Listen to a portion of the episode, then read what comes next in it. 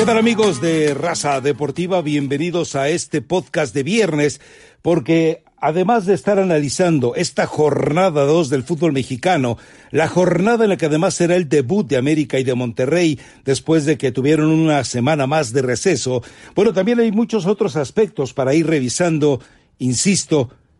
también en torno al fútbol mexicano a esta jornada 2. ¿Por qué? Porque tenemos que hablar de Víctor El Pocho Guzmán, y las secuencias y las secuelas de esa suspensión que se va a venir por el positivo en dopaje, aparentemente por lo que llaman una droga recreacional. Y también, por supuesto, la presencia de Javier Hernández ya no entrenó este jueves con el equipo del Sevilla para reportarse de lleno con el Galaxy de Los Ángeles de cara a la próxima temporada de la MLS.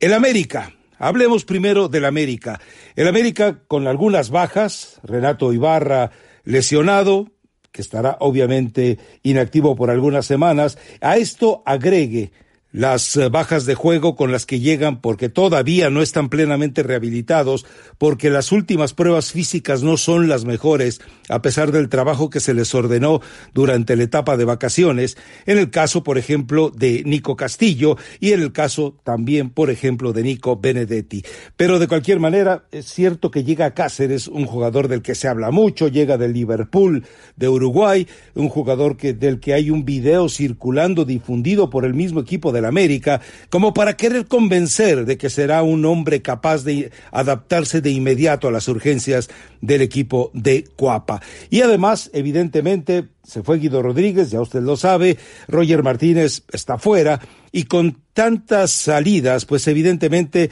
se merma el equipo de Miguel Herrera, que tiene la obligación, porque en junio se vence su contrato y ya sabe pero lo sabe muy bien que Emilio Azcarra Gallán tiene condicionada la renovación de su contrato a que le entregue el título. Va con los Tigres, unos Tigres que han tenido tiempo para hacer su pretemporada, tiempo para organizarse. Es cierto que Guiñac nuevamente quiere arrancar con problemas, porque ya parece casi un hábito, parece casi un vicio el no estar listo para el arranque de los torneos, y bueno, Guiñac no estará listo, pero de una u otra manera, el Tuca Ferret ha tenido más tiempo de trabajo, más tiempo de insistencia, más tiempo de preparación, más tiempo de rabietas para poder poner en forma al equipo de los Tigres. El debut en el torneo fue muy malo, un partido espantoso contra San Luis, pero bueno, como no hay nadie que le exija al Tuca Ferretti y su afición es sumisa en extremo, bueno, pues entonces el, el Tuca y el Tigres siguen haciendo lo que les pega la gana. ¿Qué va a pasar en este partido? Es evidente que el América tendrá que salir herido, tendrá que entender que está saliendo herido todavía, que por más que quiera disipar y hablar de que ya pasó el sopetón que vivió ante Monterrey en la final del torneo anterior, sabe que es una herida abierta y que además de que tiene heridas abiertas tácticamente, heridas abiertas en la alineación, bueno, también tiene esa herida abierta, la del fracaso en el torneo Apertura 2019. De cualquier manera, más allá de que Tigres ha tenido más tiempo, Miguel Herrera les dio a los jugadores una línea de trabajo para que la llegada al torneo no se viera tan afectada, tan mermada por esas vacaciones cortas, insuficientes, pero que definitivamente eran necesarias y que llevaron al aplazamiento en su regreso a la actividad en el fútbol mexicano. Y bueno, hay otro partido que también merece ser revisado y que merece ser detenidamente visto, porque más allá de que Chivas maravilló en su debut, más allá de que Pachuca confirmó lo que es un equipo de medio pelo también en su debut en este clausura 2020. Bueno, lo cierto es que eh, hay algo más entre estos dos adversarios. Es decir, más allá de que uno asegura que es el equipo de México, aunque está plagado, infestado de extranjeros de medio pelo, donde imagínese el que aparece como figura es Rubén Zambuesa, uno de los eh, eh, jugadores que tiene muchísima calidad pero que termina siendo nocivo para sus equipos, Imagine si esa es la figura. Y si mientras Pachuca dice yo soy el equipo de México, es evidente que Chivas es el equipo de los mexicanos. Arrancó bien con una exhibición implacable ante Ciudad Juárez. Es cierto que Ciudad Juárez tampoco está en las mejores condiciones en este momento, a pesar de que tuvo una pretemporada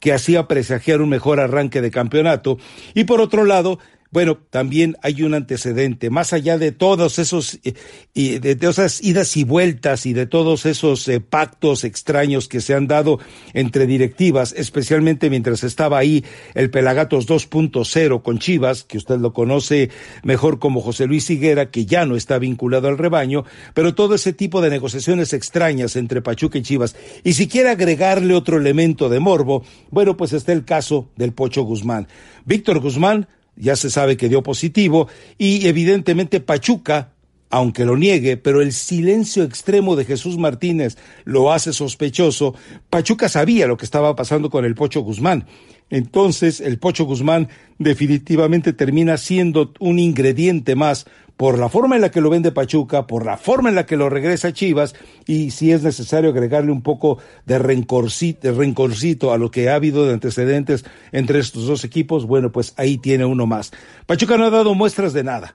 La, la, llegada del entrenador pozoleando o algo parecido no se ha hecho sentir ni siquiera en una ligera pista de lo que pretende con el equipo. Chivas, en cambio, ya demostró que la acertada decisión aparentemente de Luis Fernando Tena de mantener la base con la que cerró el torneo anterior, pues a final de cuentas le dio la consistencia de equipo sólida y que solamente tuvo una incorporación, la de JJ Macías, y que la Chofis López, a pesar de que Tena tiene que aprender a leer cuando ya no debe estar en la cancha, porque evidentemente su nivel físico no le da para más, pero el equipo funcionó sin duda a un nivel que ilusiona a toda su afición. Entonces, bajo todos esos perfiles, bajo todos esos escenarios, bajo todos esos eh, prismas para observarlo, es evidente que debe ser un partido muy interesante, un partido de muy buen nivel. De esto hay que recordar algo para de una vez meternos al caso del Pocho Guzmán. Bueno, pues ahí está la situación que se vivió con el antidopaje. Pero resulta que hay todavía mucho para investigar ahí, mucho para estar rascándole ahí, por el hecho de que las fuentes que están vinculadas a la Federación Mexicana de Fútbol, la fuentecita chilanga que nunca defrauda, ha revelado que en algún momento el laboratorio de antidopaje de Cuba sí envió a tiempo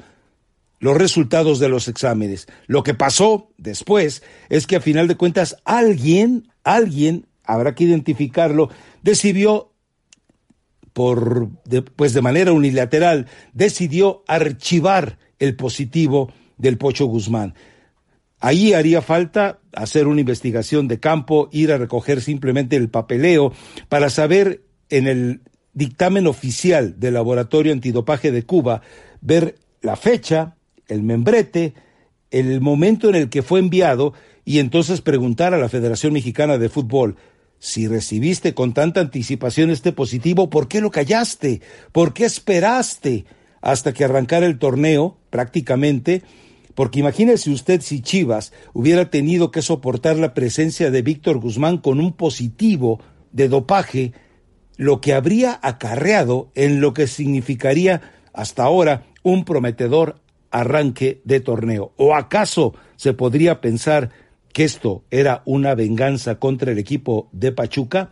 Entonces, por lo pronto, mientras se determina si hubo esa eh, falta de responsabilidad por parte de la federación, escondiendo el dictamen inicial, el Pocho Guzmán ya lo sabe, enfrenta un riesgo de suspensión de entre dos y cuatro años. El Pocho Guzmán sabe que resultará dañado. El Pocho Guzmán sabe que las ilusiones de selección nacional se verán complicadas. Y el Pocho Guzmán, por lo pronto, tendrá que perderse este torneo, más allá de que aún pueden registrarse jugadores, pero Chivas difícilmente le, le, dará una segunda oportunidad, toda vez que rompió cualquier trato con el equipo de Pachuca, y ahora habrá que esperar qué pasa con el Pachuca, que decide acogerlo, protegerlo, ayudarlo, eh, pues hasta en cierta medida apadrinarlo dentro del dolor y la frustración, pero parece poco probable que se atreva a vincularlo al plantel, aunque aún podría hacerlo.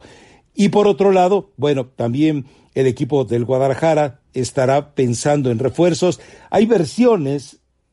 lo menciona Elizabeth Patiño, que Eric Aguirre podría pasar a Chivas, toda vez que las cantidades que ya adelantó el equipo del Guadalajara al Pachuca, pues podrían servir como un abono para que a futuro Aguirre fuera cedido al Guadalajara. Y mientras tanto, bueno, el Chivas parece estar enfocado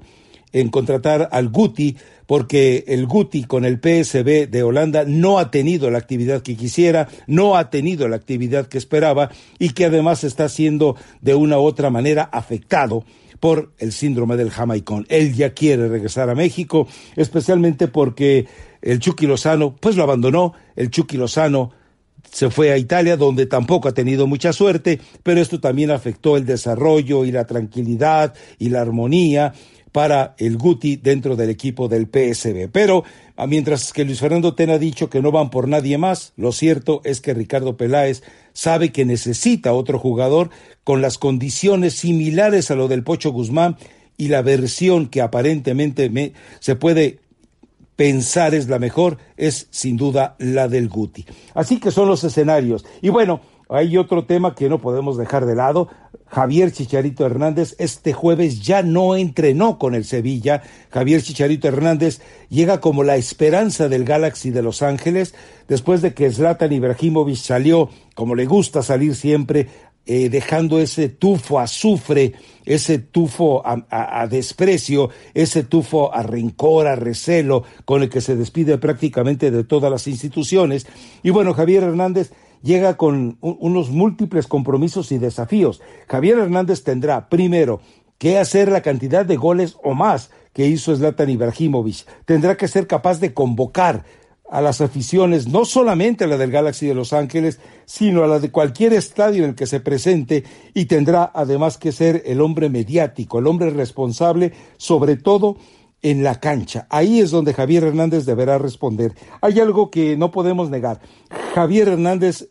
en declive, Javier Hernández ya sin eh, toda la posibilidad que alguna vez tuvo de brillar en el fútbol de Europa, bueno, pues ahora ante defensas, ante hombres, ante atletas muy por debajo de los que normalmente enfrentaba en Europa, pues seguramente se podrá dar un festín de goles. Es decir, la repentización que tiene, la capacidad de remate de cabeza, la velocidad de, remate en el área, la forma en la que es capaz de desprenderse, de sacudirse la marca, de anticiparse, está muy por encima. No lo puede usted encontrar en ningún delantero de la MLS, mucho menos eh, en muchos de los escenarios del fútbol mexicano. Es decir, tal vez sería poco probable encontrar